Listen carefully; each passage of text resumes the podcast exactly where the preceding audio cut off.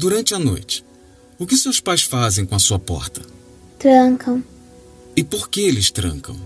Porque não querem que eu machuque o John. E eles têm medo que você machuque eles também? Tem. Mas você faria isso? Uhum. E o que faria com eles? Furava. Com o quê? Com uma faca. O caso de hoje é uma história quase que inacreditável. Uma criança com menos de 10 anos, por ter passado por diversas dificuldades físicas e psicológicas nos primeiros anos de sua vida, acabou desenvolvendo um comportamento completamente sem remorso. Hoje eu trago para vocês a história de Beth Thomas, a história real que deu origem ao filme A Ira de um Anjo, lançado na década de 90. Eu me chamo Fábio Carvalho e o projeto Arquivo Mistério é um podcast que produz episódios de uma maneira onde eu tento ao máximo fazer com que vocês se sintam imersos nas histórias, e para isso eu conto com a participação de diversas pessoas, principalmente na interpretação de personagens. Então, vamos para o caso de hoje.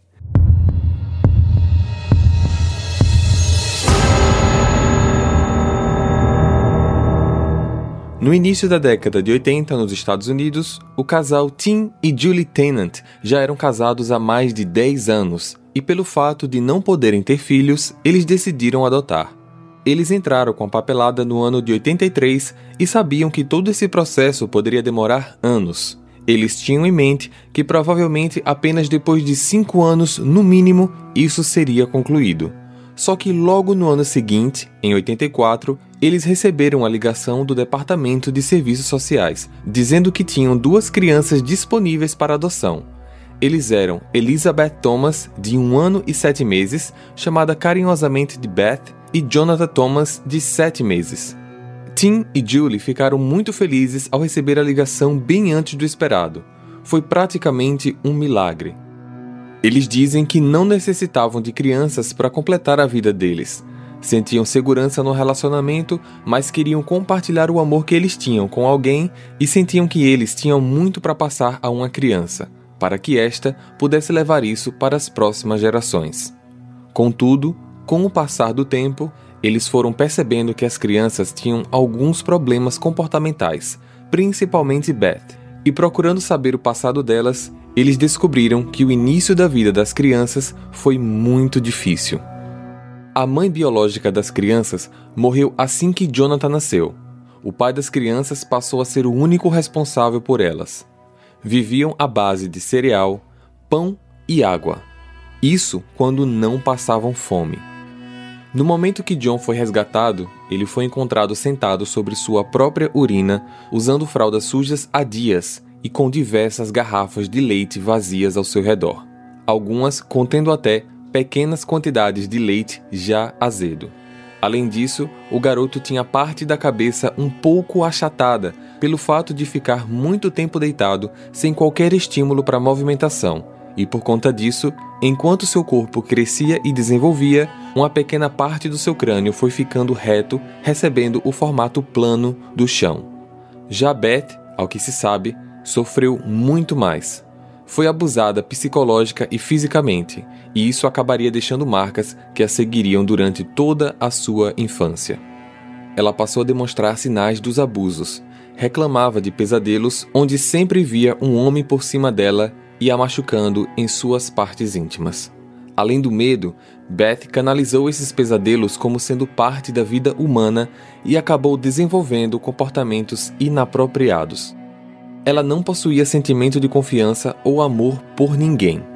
Isso foi destruído da sua formação. Exibia raiva constante, xingava, fazia gestos obscenos e gritava quando ficava furiosa até ficar vermelha. Com o passar dos anos, Betty começou a demonstrar fortes sinais de agressividade. Quando ela tinha mais ou menos 5 anos, numa certa manhã, sua mãe a pegou fazendo algo que não devia com seu irmão. Ele estava chorando e com as calças abaixadas. Betty, o que está acontecendo? Eu puxei o pênis dele e botei meu dedo dentro do bumbum dele. Não, Betty, você não pode fazer isso, minha filha. Isso machuca. Julie nunca tratou a filha com ignorância e sempre prezava pelo ensinamento. Ela acreditava que a filha estava se desenvolvendo cedo demais para certas coisas e não tinha noção do que era certo ou errado. Tudo poderia ser um grande conflito em sua mente. Uma certa vez, Beth pegou filhotes de passarinhos em um ninho e seus pais acharam que ela estava apenas sendo curiosa, mas alertou sobre o perigo. Filha, eles são bebezinhos, são bem frágeis. A gente tem que deixá-los no ninho porque é a mãe deles quem cuida, quem alimenta. Ela deve estar sentindo falta deles. Vamos colocar eles de volta no ninho, certo? Só que no dia seguinte, quando eles foram ver os passarinhos no ninho, todos estavam mortos, com os pescoços quebrados. Apesar do amor dos pais adotivos, Beth só compartilhava o sentimento de dor. Durante as manhãs, Jonathan passou a acordar chorando e dizendo que o estômago estava doendo. Por muito tempo, seus pais acharam que isso era um problema intestinal e o levaram ao médico. No final, descobriram que as dores nos órgãos internos eram consequências de impactos externos.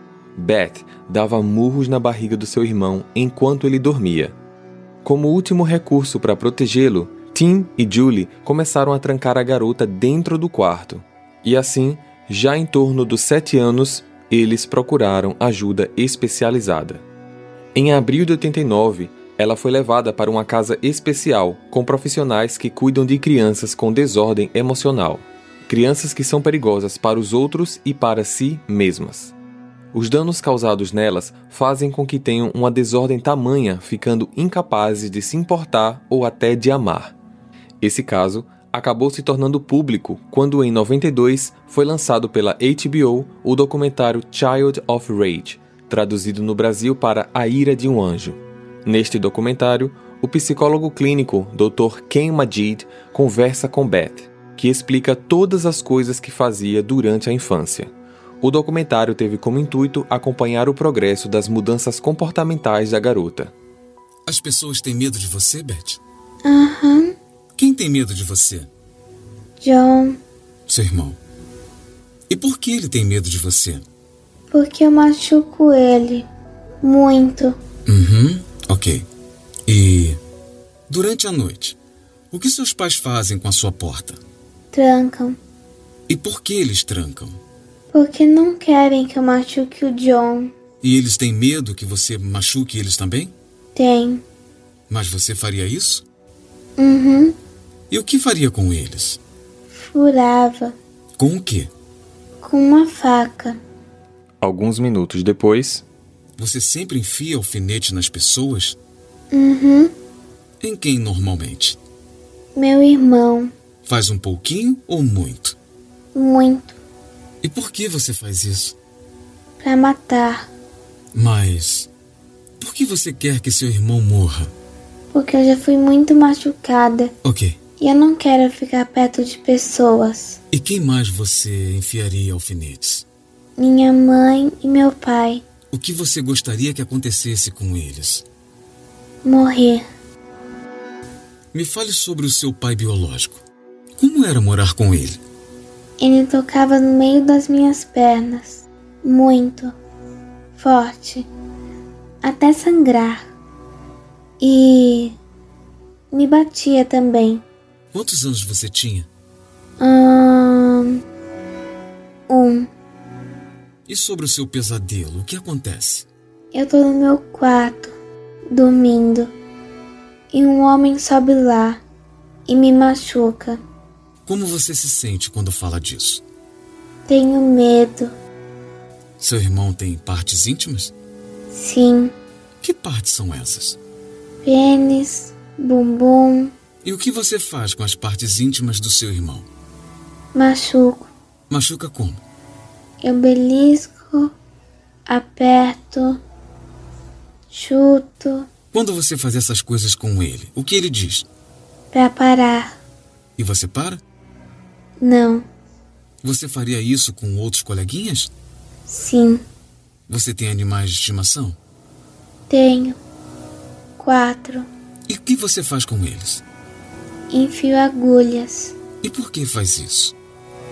pra matar. Beth foi diagnosticada com transtorno de apego reativo, um grave distúrbio caracterizado pela dificuldade de criar vínculos sociais ou afetivos, normalmente causados por situações de vulnerabilidade. Porém, esse foi apenas um dos fatores responsáveis para que ela desenvolvesse a psicopatia infantil. Durante o acompanhamento na clínica, ela tinha que entender de onde essa raiva vinha, o porquê desse sentimento estar implantado. Ela foi ensinada a aprender o conceito do que era certo, errado, respeito, família, cuidava de animais, tinha que pedir autorização para fazer coisas triviais como beber água, ir ao banheiro, assistir TV. Claro que sempre as autorizações eram concedidas, mas era um estímulo para que aos poucos ela percebesse que precisava respeitar o espaço alheio e que o controle não era sempre feito por ela. Além disso, ela era estimulada com palavras de incentivo quando fazia atividades corriqueiras e extras, como limpeza, atividades educacionais, quando brincava com os animais, no intuito de reconstruir o cuidado e afeto. Durante a internação, Beth expressou que entendia as consequências dos seus atos, mas não expressou remorso por isso. Reconstruiu sua autoestima, desenvolveu sentimentos, aprendeu o valor da amizade e principalmente a gostar de si mesma. Assim, logo foi retomando o convívio social com total supervisão indo para igrejas, passeios aos parques e voltou a frequentar o ensino escolar. Ao longo de muitos anos de terapia intensiva, ela apresentou culpa genuína por ter causado dor aos pais e ao irmão. Infelizmente, Elizabeth não pôde retornar para sua família adotiva, pois gatilhos poderiam ser despertados.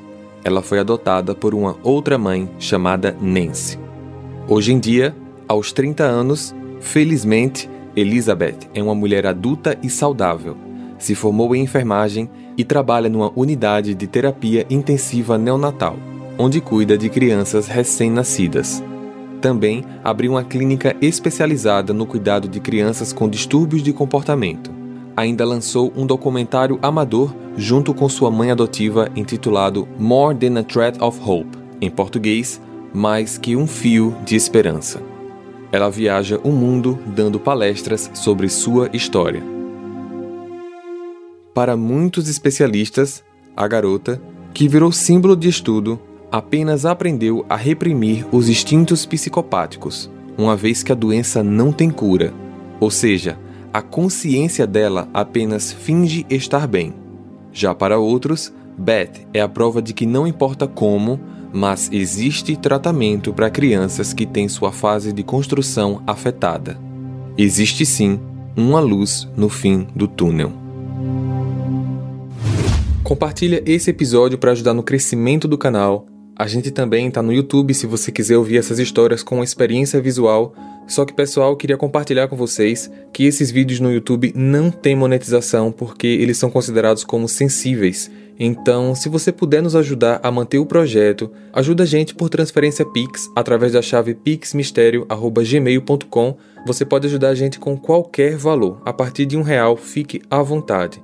Saiba que eu e a galera do Arquivo Mistério sempre vai ficar feliz por saber que vocês estão incentivando a gente e isso vai ajudar muito a fazer com que a gente continue a produzir e a participar cada vez mais de novos episódios. Desde já, muito obrigado e eu vejo vocês no próximo caso. Combinado? Até lá!